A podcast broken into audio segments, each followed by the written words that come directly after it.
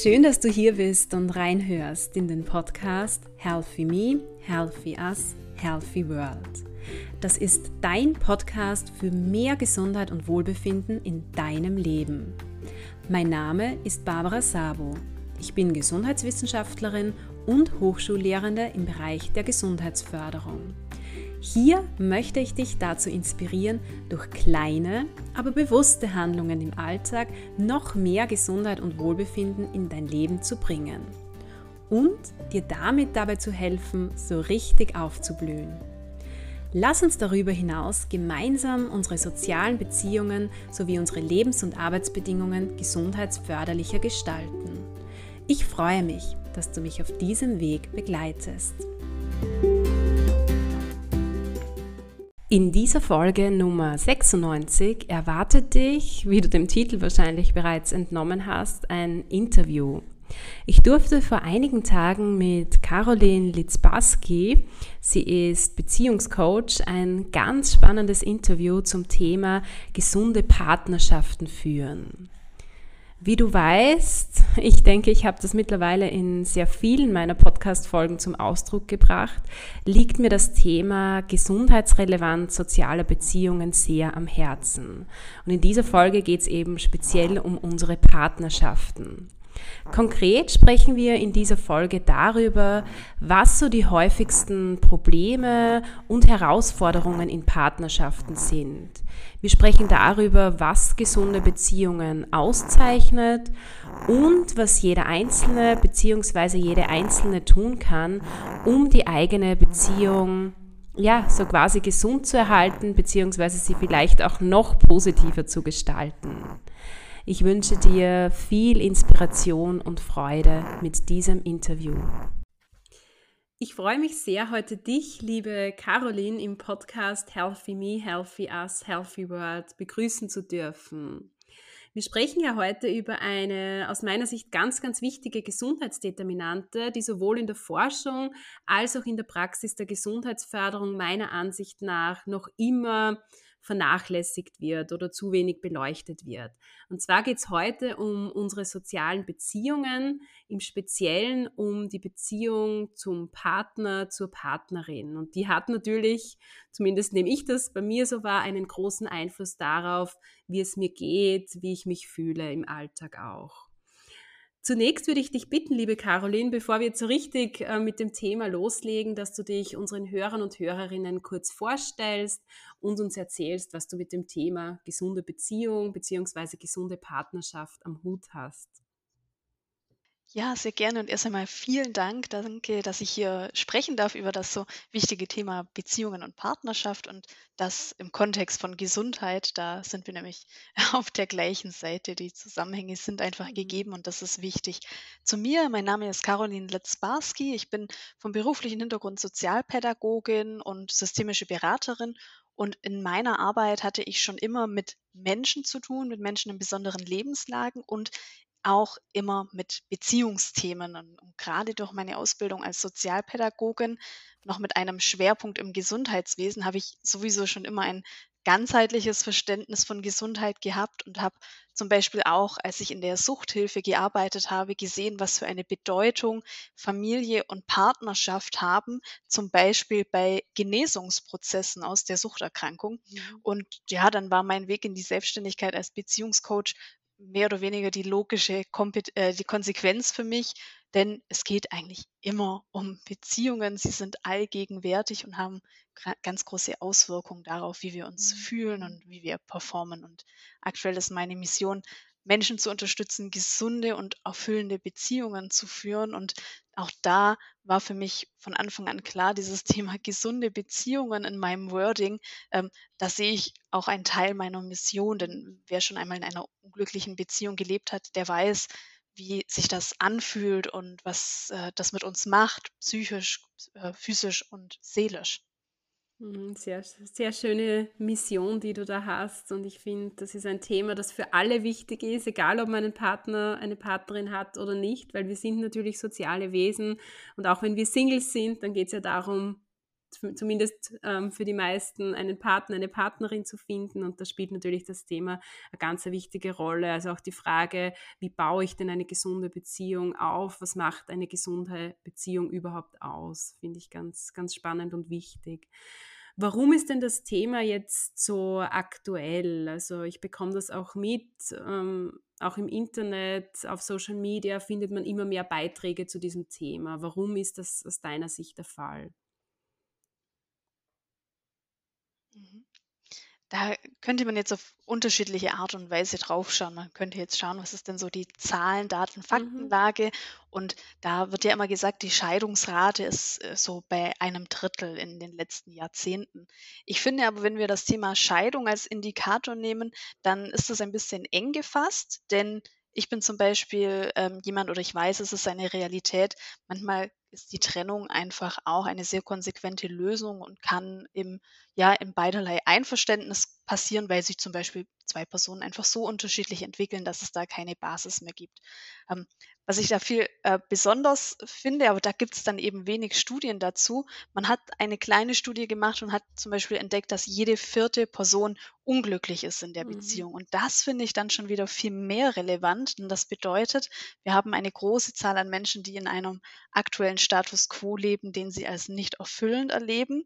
Und dadurch, dass Beziehungszufriedenheit so Auswirkungen hat, zum Beispiel auf Gesundheit, finde ich das schon mal wirklich viel kritischer und das macht es für mich auch so dringlich, das Thema Beziehungen anzuschauen.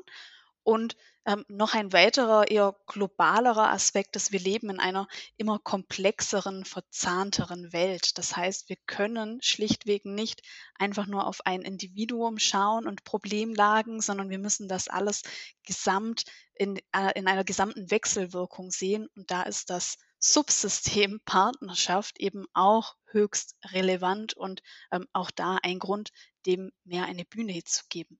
Mhm. Finde ich ganz spannend, was du erwähnt hast. Also man sollte nicht nur den Fokus auf diese harten Zahlen, Daten und Fakten, die Statistiken legen, wie die Scheidungsrate, weil Scheidung kann ja oft auch die Lösung sein, ähm, ja, für eine problematische Partnerschaft ähm, sondern vielmehr auch zu schauen, wie geht es Personen in ihrer Partnerschaft, in ihrer Beziehung. Und ja, wenn da wirklich jeder Vierte oder jede Vierte unglücklich ist, dann zeigt das für mich einen großen Handlungsbedarf auch auf. Was sind denn so, so die größten Herausforderungen, die Personen in einer Partnerschaft haben? Ja, das ist auch eine super spannende Frage und ich würde es mal runterbrechen. Ich glaube, die größte Herausforderung ergibt sich für Menschen, wenn sie in bestimmten Übergangsphasen sind, also wenn so mhm. eine Transition stattfindet und wenn das aber nicht achtsam geregelt wird. Das ist auf Ebene der Partnerschaft der klassische Übergang von der Partnerschaft in ein Familiensystem, also wenn das erste Kind geboren wird. Ein Übergang ist aber auch ähm, zum Beispiel ähm, eine Person geht ins Rentenalter. Das ist ein, ein Übergang, der eben erstmal sehr herausfordernd mhm. ist, aber auch so etwas, was ähm, man vermutlich ahnt, aber wo ich viele Paare erleben, lebe, die dann trotzdem da so reinstolpern. Äh, das Thema Hausbau zum Beispiel ist eben auch eine wichtige Übergangsphase, bringt ganz mhm. viel Stress mit. Und immer wenn Übergänge genommen werden müssen, dann durchrüttelt das das Fundament. Und wenn davor das Paarfundament schon ein bisschen angeknackst ist, ähm, da kann man jetzt in der äh, Fachliteratur den Begriff der Sollbruchstelle äh, finden. Also es gibt schon feine Risse, dann kommt ein Übergang oder vielleicht ein anderes externes Ereignis und dann kann es dann eben mal brechen. Und da ähm, würde ich mir viel mehr Bewusstsein wünschen, dass es eben Übergangsphasen gibt, dass diese herausfordernd sind Mhm. und dass es dann auch völlig okay ist, zum Übergang bestimmte Maßnahmen in Anspruch zu nehmen oder den Fokus mehr auf manche Aspekte in der Partnerschaft zu legen. Mhm. Also ohne da jetzt irgendwelche Zahlen ähm, zu recherchieren, muss ich sagen, dass ich das auch in meinem Umfeld wahrnehme, dass das so die Lebensphasen sind, so erstes Kind, Hausbau, wo sehr viele Beziehungen enden. Mein Partner und ich haben das übrigens jetzt vor kurzem, ich sage mal, gut überstanden, also zumindest diese Übergangsphase, diese Transition. Ja, ähm, und wir werden später dann noch über Tipps auch sprechen, was man da tun kann, vielleicht auch um solche Übergangsphasen gut zu meistern als Paar auch. Ähm, inwieweit nimmst du denn wahr, dass sich jetzt wirklich Paare auch bewusst Unterstützung, Hilfe holen, wenn sie nicht mehr weiter wissen in ihrer Beziehung? Also, was ich wahrnehme, ist, ähm, dass die Zugänge zu Maßnahmen wie Paartherapie schon noch weiterhin sehr hochschwellig sind und dass es dass ein Paar bereits einige Herausforderungen durchleben muss, bis es sich tatsächlich entscheidet, in dieses klassische Setup der mhm. Paartherapie zu gehen. Was ich aber noch zusätzlich beobachte, und das ist eine Entwicklung, die mich einfach sehr freut, ist, dass sich viel mehr Menschen ähm, einzeln Unterstützung holen und dass wir vielleicht auch gerade durch diese Möglichkeiten der Online-Welt und weil Corona noch mal mehr Menschen in die Online-Welt gebracht hat, dass es auch so Angebote gibt wie Selbstliebe-Kurse, ähm, zum Beispiel alles Maßnahmen zur Persönlichkeitsentwicklung, also Dinge, die Menschen auch alleine machen können und die aber einen wundervollen Impact auch haben auf mhm. die Beziehung. Das heißt, ich nehme da mehr Bereitschaft auch wahr von ja, es sind noch weiterhin viele Frauen, die sich dessen irgendwie vielleicht mehr bewusst zu sein scheinen, aber die sich in diesem Bereich dann auch weiterentwickeln und dann auch etwas, ähm, ja, etwas machen und da einen ganz konstruktiven Weg der Veränderung gehen. Mhm. Finde ich auch ganz, ganz wichtig. Und ich habe auch selbst unlängst in einer Podcast-Folge über das Thema Selbstliebe gesprochen. Also Selbstliebe ist wirklich die Basis, um auch anderen Personen, dem Partner, der Partnerin Liebe schenken zu können. Also sich wirklich zuerst einmal selbst wertzuschätzen, selbst zu lieben. Erst dann kann man, glaube ich, auch ähm, Liebe geben, unter Anführungszeichen. Jetzt sprechen wir ja über gesunde Beziehungen. Es wäre so einfach zu definieren, als wäre das so klar, was eine gesunde Beziehung ist. Kannst du uns darüber vielleicht so ein bisschen erzählen, was zeichnet denn aus deiner Expertensicht eine gesunde Beziehung aus?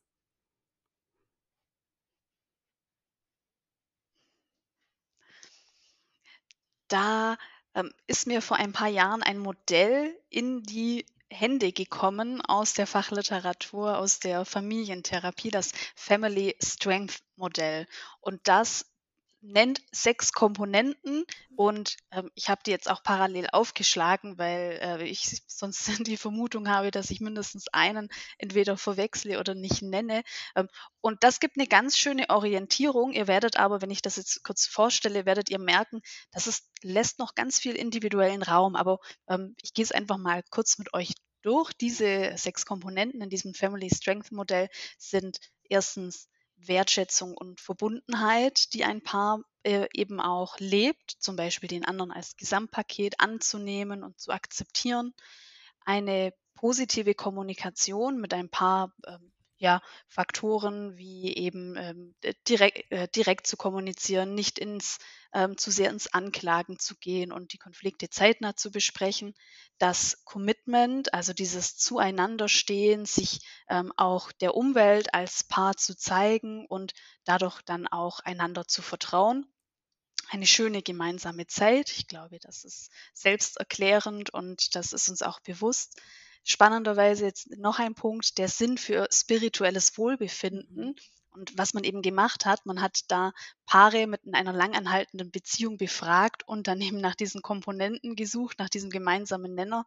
Unter diesem Sinn für spirituelles Wohlbefinden sind ganz viele Dinge subsumiert ähm, ich würde mal sagen, das ist so etwas wie der Glaube an etwas Höheres, aber auch der Glaube an den Sinn des Lebens. Das wurde so mhm. darunter gefasst und das war wohl auch eben ein Faktor, der da ähm, in, in, der Partnerschaft für ähm, Stabilität gesorgt hat.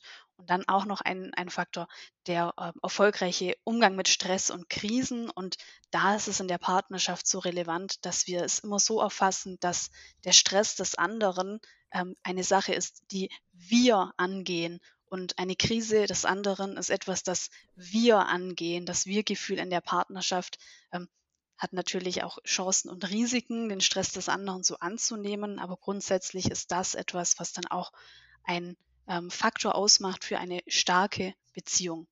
Mhm. Ganz spannend, diese sechs Komponenten, diese letzte Komponente, die du genannt hast, erfolgreicher Umgang mit Stress und Krisen, würdest du da sagen, da fallen so diese, diese Transitionen, diese Übergangsphasen, diese herausfordernden Zeiten rein, jetzt wie Hausbau, erstes Kind, Auf jeden Fall. Ich finde das Thema Stress und Beziehung sowieso so spannend. Also da könnten wir jetzt eine Mhm. Abzweigung nehmen und, glaube ich, noch mal 'ne Stunde sprechen. Das ist so interessant, weil beim Stress und eben einer Veränderungsphase, das ist ja letztendlich ein St ein Stresserlebnis, hängt so viel von den individuellen Faktoren ab und eben auch von dem von dem jeweiligen Umweltsystem und damit auch von von der Partnerschaft. Mhm. Das ist, ähm, super spannend. Aber ja, äh, um deine Frage zu beantworten, das, ähm, macht auf jeden Fall auch macht einen großen Unterschied. Und da kann ich auch sagen, wenn ein Paar viele Herausforderungen bewältigt hat, dann ist das auch so versuche ich immer zu verdeutlichen, das ist eine Wachstumskurve. Und jedes Paar, das aktuell in einer herausfordernden Situation ist, lade ich auch immer ein, erst mal zu schauen, was habt ihr denn bisher schon bewältigt? Und wenn ihr da mal Mhm. retrospektiv schaut, wie wie war das für euch und was habt ihr da vielleicht für Kraftquellen schon miteinander, ähm, entwickeln können? Und spreche meinen Respekt und meine Anerkennung aus dafür, dass das Paar bereits schon so viele Sachen bewältigt hat. Mhm. Finde ich auch ganz cool, das so zu betrachten, weil auch jetzt im Podcast, wenn ich denke, es ist stark auf das Individuum bezogen immer gewesen, jetzt auch so in meinen Folgen, also sich als Persönlichkeit, als Individuum zu entwickeln, durch Herausforderungen und Krisen äh, eigentlich zu wachsen und das auch auf dieser Paarebene, dieser Beziehungsebene ähm, zu sehen, finde ich ganz spannend, sich auch als Paar ähm, ja, weiterzuentwickeln, zu wachsen gemeinsam auch. Und was ich auch so jetzt im Gefühl hätte, ist, dass, dass diese Komponenten natürlich zusammenhängen. Also wenn man jetzt so eine herausfordernde Zeit hat, wie jetzt Hausbau oder erstes Kind, dann ist es wahrscheinlich auch schwierig, dass man viel schöne gemeinsame Zeit äh, miteinander verbringt, als Paar auch bestimmte Unternehmungen macht. Also das finde ich auch ja ganz einleuchtend, dass diese Komponenten hier parallel eigentlich ähm, existieren und zusammenhängen. Stimmt, ja. Das hast du auch noch mal schön gesagt. Jetzt hast du schon erwähnt, ähm, es besteht hier trotzdem noch Spielraum. Also das sind so ähm, Komponenten, du hast sie auch kurz beschrieben, also Komponenten, die eine gesunde Beziehung auszeichnen. Inwieweit würdest du jetzt sagen, hängt es wirklich von den zwei Persönlichkeiten auch innerhalb einer Beziehung ab, was jetzt gesund ist?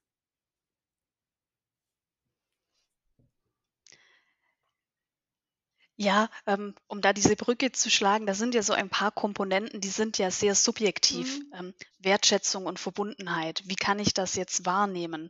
Und das hängt natürlich ähm, es gibt einen Aspekt der Paarebene natürlich, also wie verhandelt jetzt das Paar darüber, was Wertschätzung ist. Es hat aber immer auch so einen individuellen Aspekt und da kommt dann wieder dieses, äh, ja, das Individuum ins Spiel, denn wir sind ja auch Einzelpersonen in der Beziehung und damit haben wir unsere eigenen Themen in einer Mhm. Beziehung und da komme ich auch sehr schnell zum Thema Beziehungsverletzung oder, ähm, in der Fachliteratur wird es oft als als Wunderpunkt benannt oder manchmal auch, äh, vielleicht Achillesferse, je nach je nach, ähm, ähm, Fachperson, die das grade die dieses Buch schreibt. Ähm, ich finde Wunderpunkt ganz treffend und das hängt jetzt natürlich davon ab, denn wenn ich jetzt einen wunden Punkt habe, dass ich auf Ablehnung sehr stark reagiere, weil ich Mhm. in der Vergangenheit ganz viele Erfahrungen mit Ablehnung gemacht habe, dann habe ich mein Radar so ausgerichtet, um und, ähm, möglicherweise suche ich die Punkte, in denen ich mich abgelehnt fühle. Und das hat natürlich Auswirkungen darauf, wie ich jetzt zum Beispiel Wertschätzung oder Verbundenheit wahrnehme. Im schlimmsten Fall nehme ich die nämlich gar nicht mehr wahr, ähm, weil ich in einer Art Wahrnehmungsverzerrung bin, weil ich so darauf ausgerichtet bin zu schauen, wo lehnt mich jetzt der andere ab, wo wertschätzt er mich nicht, wo wird er mich höchstwahrscheinlich, er oder sie, ähm, wieder alleine lassen. Und da kommen wir dann wieder zum Aspekt und deshalb finde ich diese Auseinandersetzung mit dem Thema Beziehung so spannend. Wir haben einerseits dieses Gemeinsame und wir haben aber in dem Gemeinsamen immer noch eine ein Mhm. Individuum mit seiner eigenen inneren Welt und dann die Begegnung mit dem Partner und der anderen anderen Welt. Und das sind dann die Punkte, die dann eben diesen Spielraum ausmachen, grade bei diesen weichen Komponenten wie, ähm, Wertschätzung, Verbundenheit, ähm, theoretisch auch diese schöne gemeinsame Zeit. Denn, ähm, was ist jetzt schön, ähm, und wie viel und wie viel ist ausreichend für mich? Das kann auch total unterschiedlich sein. Und das sind dann die Sachen, die ein Paar eben einerseits verhandeln muss mhm. und es erfordert natürlich das Bewusstsein von der einzelnen Person, das brauche ich, das ist der Balsam auf meiner Seele und genau so viel ist mein Maß und wenn ich da runterkomme, dann wird es für mich schon kritisch und dann hat es eben Auswirkungen auf meine Befindlichkeit und damit hat es Auswirkungen auf meine Beziehungszufriedenheit und dann können Konflikte kommen etc. etc. Also da das Bewusstsein zu haben, dass wir ähm, individuell sind und da dann auch die individuellen Sachen brauchen und den Mut haben, diese auch zu vertreten in der Beziehung. Ja, diesen Aspekt, den finde ich auch ähm, ganz interessant und ganz wichtig auch. Und mir fallen da unterschiedliche Themen aus dem Bereich der Persönlichkeitsentwicklung ein, denen ich ähm, in den letzten Jahren begegnet bin. Also auch ähm, Themen wie, wie Trigger oder Schattenseiten. Also das merke ich auch jetzt als Beispiel aus meiner Beziehung, wenn ich mich zum Beispiel darüber aufrege, wenn mein Partner es schafft, ähm, ja, einmal auf der Couch zu liegen, nichts zu tun, obwohl doch einiges im Haushalt zu tun werde, dann merke ich, dass das auch ähm, was mit mir oder vorwiegend eigentlich mit mir zu tun hat, dass ich mir das vielleicht nicht oft genug gönne, einmal faul zu sein zum Beispiel. Äh, total. Und da sehen wir, dass wir uns auch gegenseitig total befruchten können. Also auch wenn es dann mal zum Trigger wird, aber dieses Bewusstsein dann, ach ja, da mhm. habe ich etwas, das erlaube ich mir noch nicht. Und mein Partner oder meine Partnerin schenkt mir jedes Mal Einladungen, mhm. dass ich da eine Entwicklungsaufgabe noch habe und mir da vielleicht auch was ab, ähm, eine Scheibe abschneiden könnte. Mhm. Ja, ja, total. Also da bin ich ähm, ja voll bei dir und kann das eben auch ähm, nachvollziehen, wenn ich auch meine eigene Beziehung jetzt hernehme. Jetzt hast du schon über ein Modell gesprochen, du hast auch kurz ähm, so Studien, Statistiken erwähnt. Jetzt würde mich interessieren, gibt es auch so wissenschaftliche Belege dafür, welchen Einfluss die Qualität unserer Partnerschaft tatsächlich auf unsere Gesundheit und unser Wohlbefinden hat? Ja, also es gibt tatsächlich etwas, was äh, zum Beispiel besagt, dass bei geringerer Beziehungszufriedenheit, und das ist natürlich ähm, subjektiv, klar, subjektives Empfinden, dass es da bei Frauen dann diesen, de, diese Tendenz geht, dass das eher einhergeht mit Depressionen.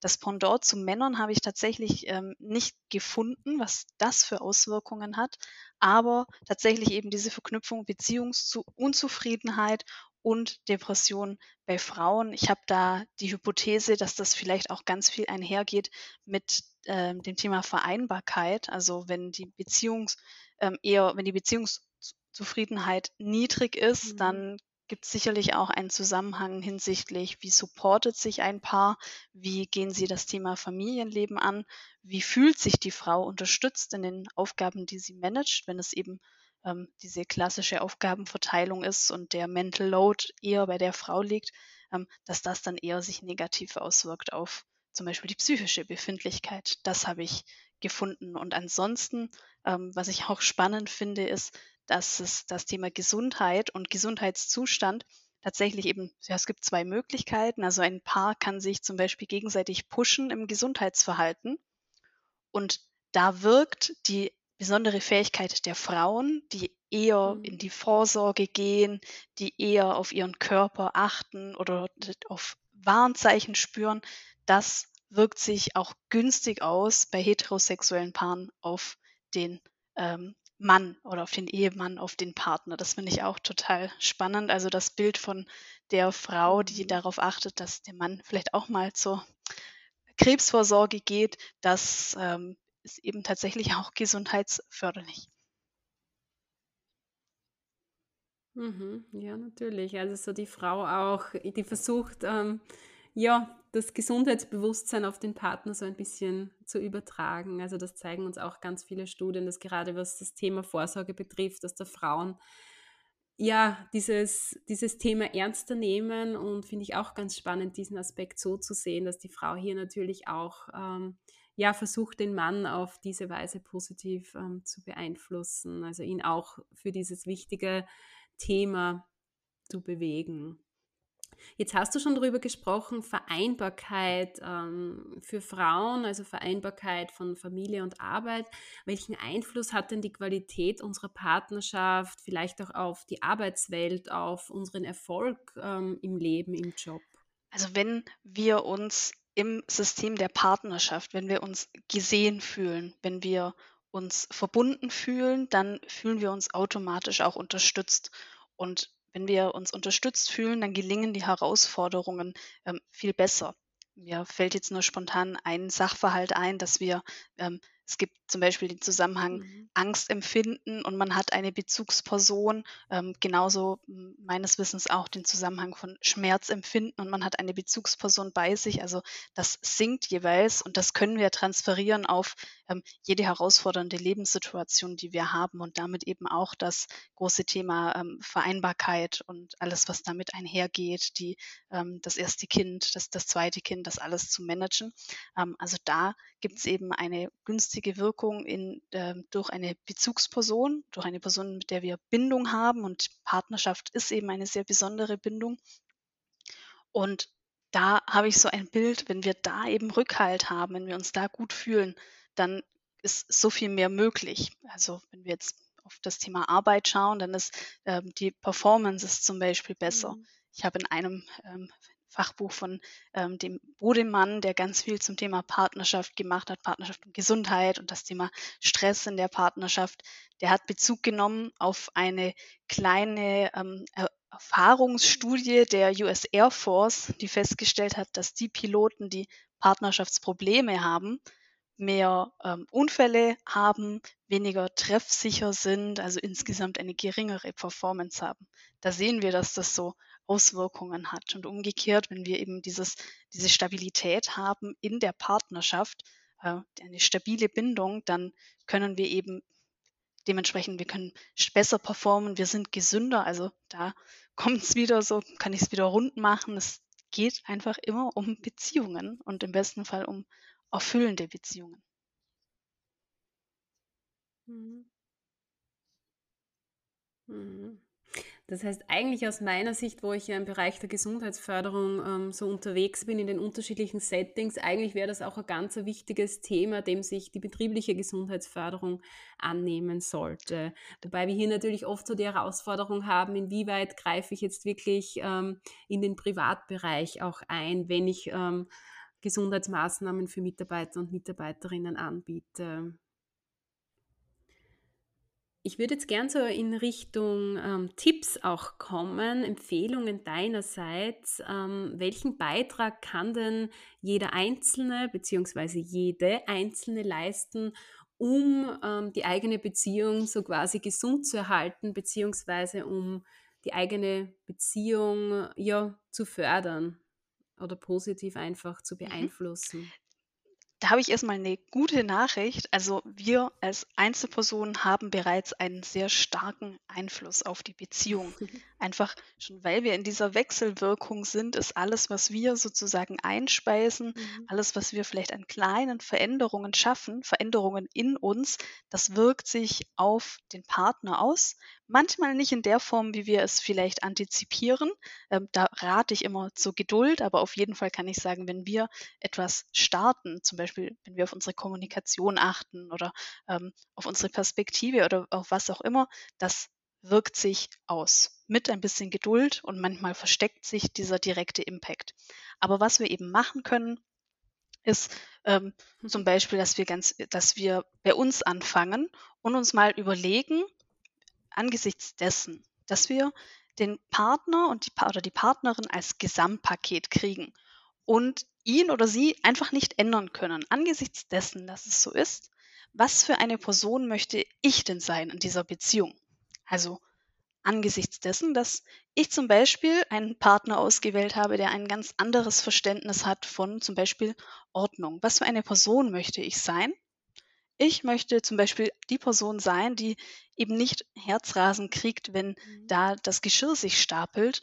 Und ich möchte die Person sein, die das sieht und dennoch in der Gelassenheit bleiben kann und das auch stehen lassen kann und in Gelassenheit den anderen vielleicht darauf hinweisen kann und akzeptieren kann, dass er oder sie das ein eigenes Zeitmanagement hat. Das ist so der erste Schritt, also weg vom anderen und erstmal, wie möchte ich denn sein?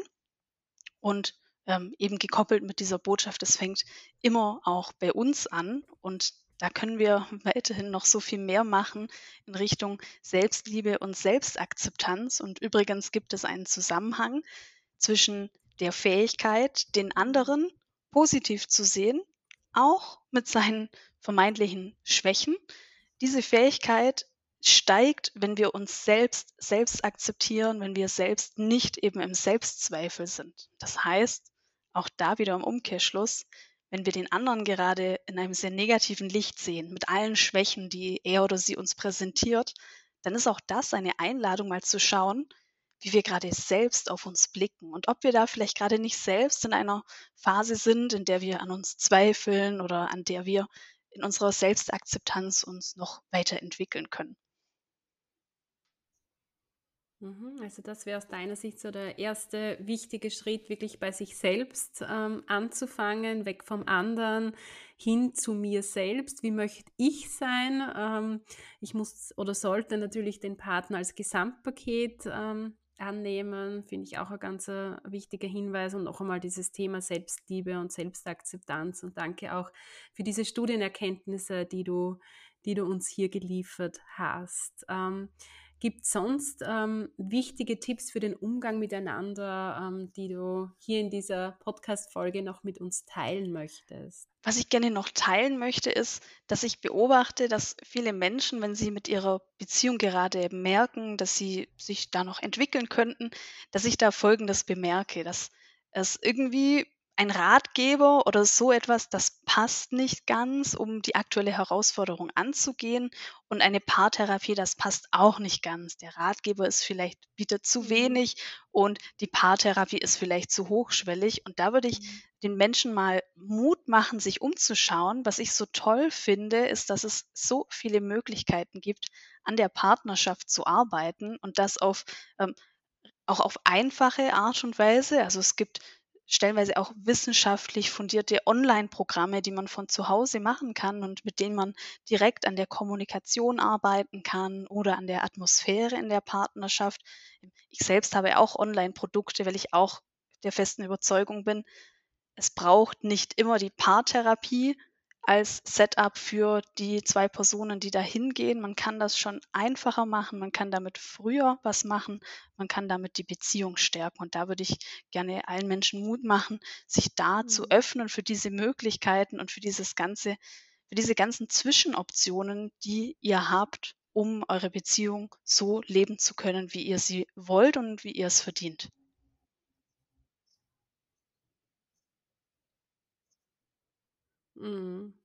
Ich finde auch ganz spannend diese, diese Analogie zur Gesundheitsförderung eigentlich. Also jetzt auch allein der Begriff Therapie, der ist ja schon so negativ ähm, besetzt, zeigt irgendwie auf, dass ja, wir brauchen jetzt eine Therapie, also die Beziehung ist schon total am Ende irgendwie. Das erinnert mich eben so auch an die, an die Kuration, an das Thema ähm, Krankheitsbewältigung und anders so der Blick der Gesundheitsförderung oder auch ähm, des Paarcoachings, ähm, beziehungsweise die Richtung, die du auch anbietest, zu schauen, was kann ich denn tun, um meine Beziehung ja noch schöner zu gestalten, ähm, damit ich noch zufriedener, noch glücklicher bin. Was können wir da gemeinsam als Paar eigentlich machen? Und das ist ja auch in der Gesundheitsförderung eigentlich so zu schauen, was kann ich tun, um noch gesünder zu sein, um mich noch wohler zu fühlen um zufriedener und glücklicher im Leben eigentlich zu sein. Und ich finde, da, da passt das wirklich sehr, sehr gut zusammen. Und ich würde sagen, dieser, dieser Blickwinkel ist hier ähm, sehr ähnlich.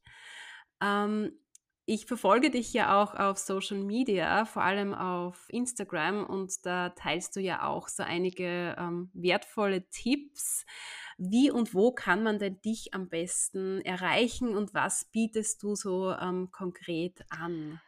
Also erreichen kann man mich ähm, gerne auf ähm, Social Media, wer von den Zuhörer, Zuhörerinnen ähm, Social Media affin ist Mhm. oder gerne auch meine Webseite besuchen unter ähm, litzbarski-coaching.de.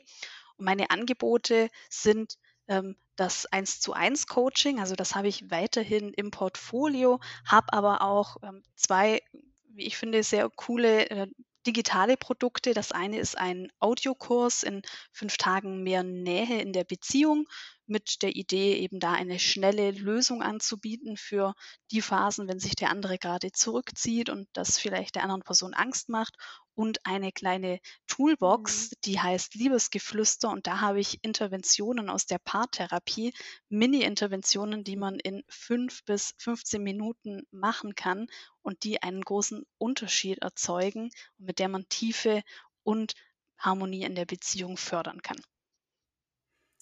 Ja, super. Das klingt echt spannend und ich ähm, werde sehr gerne die Infos dazu in die Show Notes reingeben, also sowohl deine Homepage als auch deinen Instagram-Account nennen. Ähm, danke für diese wertvollen Tipps. Also du hast schon gesagt, es ist natürlich wichtig, sich selbst mit der eigenen Beziehung auseinanderzusetzen. Äh, deshalb ist es auch oft notwendig, hier wirklich ja individuell ähm, sich begleiten zu lassen. Jetzt ähm, würde ich dich bitten, vielleicht abschließend noch so, so eine Art Kernbotschaft zum Thema gesunde Beziehung, gesunde Partnerschaft mit uns zu teilen. Was ist das, was du unseren Hörern, Hörerinnen unbedingt mitgeben möchtest? Ich bin der festen Überzeugung, dass eine gesunde und erfüllende Beziehung möglich ist und ich bin der Überzeugung, wir haben es in der Hand und zwar du, wie du gerade zuhörst, als Einzelperson, unabhängig von den Mhm. Umständen und angesichts dessen, dass es so ist, wie es ist, hast du einen ganz großen Gestaltungsspielraum. Den geht es nur eben zu finden und zu nutzen. Mhm. Ja, wunderschön. Also auch ähm, dieses Thema Selbstwirksamkeit auch in gewisser Weise ähm, finde ich ganz schön.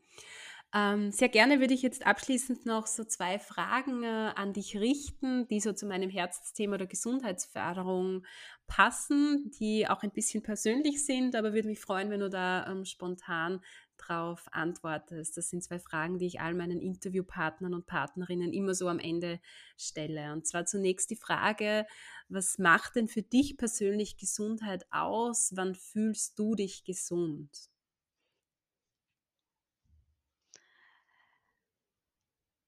Ich fühle mich dankenswerterweise jeden Tag gesund, auch wenn ich jetzt schon in einem. Alter bin, in dem so die ersten, ähm, kleinen Beschwerden kommen. Aber ich fühle mich jeden Tag gesund, wenn ich und zwar, wenn ich alles machen kann, was ich möchte und was mich erfüllt. Also, Mhm. wenn ich mich bewegen kann und auch wenn vielleicht mal der Rücken wehtut, wenn ich eben trotzdem nicht in meiner Bewegung eingeschränkt bin, wenn ich gut essen kann, wenn ich kognitiv, ähm, so fit bin, dass ich lesen und schreiben kann. Das ist für mich, äh, Gesundheit und, ähm, Gott sei Dank und ich klopfe auf Holz, ist das, ähm, mein äh, mein Alltagszustand. Mhm. Super schön, dass du das auch so in Form von, von Fähigkeiten eigentlich wahrnimmst, also Gesundheit auch bewusst ähm, wahrnimmst. Das finde ich immer ganz, ganz wichtig, auch auf den unterschiedlichen Ebenen natürlich. Und was sind denn dabei jetzt so für dich persönlich deine größten Gesundheitsressourcen im Alltag? Da habe ich, ähm, eine Fähigkeit entwickelt oder entwickle sie immer noch. Das ist das die Fähigkeit, nein zu sagen und mich abzugrenzen. Mhm. Das ist etwas, was sehr lange gedauert hat, dass ich das kann und was mir aber unglaublich hilft. Als, ähm, ein kleines Beispiel, ich, ähm, seit über einem Jahr und vor allem seit ich eben viel im Homeoffice arbeite, schaffe ich mir eine lange Mittagspause und habe eine Sportroutine, die ich mittags mache und das, ähm, verteidige ich und das da grenze ich mich eben ab.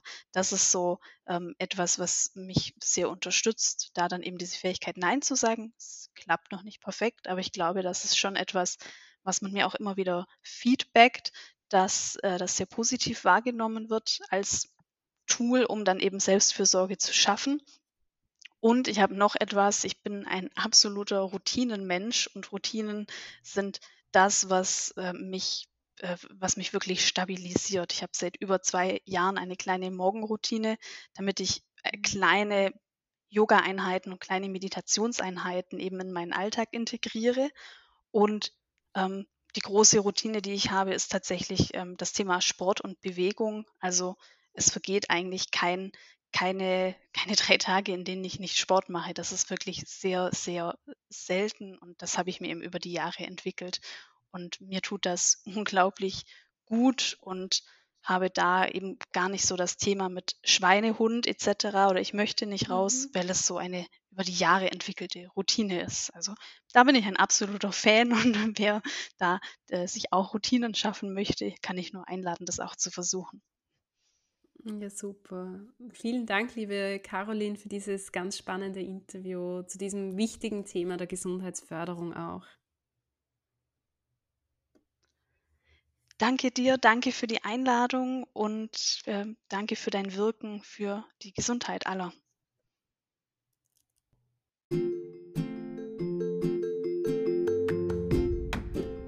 Ich hoffe sehr, dass du einige wertvolle Erkenntnisse aus dieser Folge für dich persönlich mitnehmen konntest. Vielleicht auch für deine eigene Partnerschaft. Was zeichnet denn für dich eine gesunde Partnerschaft aus? Teile sehr gerne deine Antwort mit mir, gerne auch direkt bei meinem Instagram-Post vom 9.06.2022. Wenn dir die Folge hier gefallen hat, dann höre sehr gerne in weitere Podcast-Folgen von mir rein oder teile die Folge mit deinem Netzwerk. Damit hilfst du mir enorm dabei, mit meinen Botschaften aus dem Bereich der Gesundheitsförderung noch mehr Menschen zu erreichen und sie zu einem noch gesünderen, glücklicheren und zufriedeneren Leben zu inspirieren.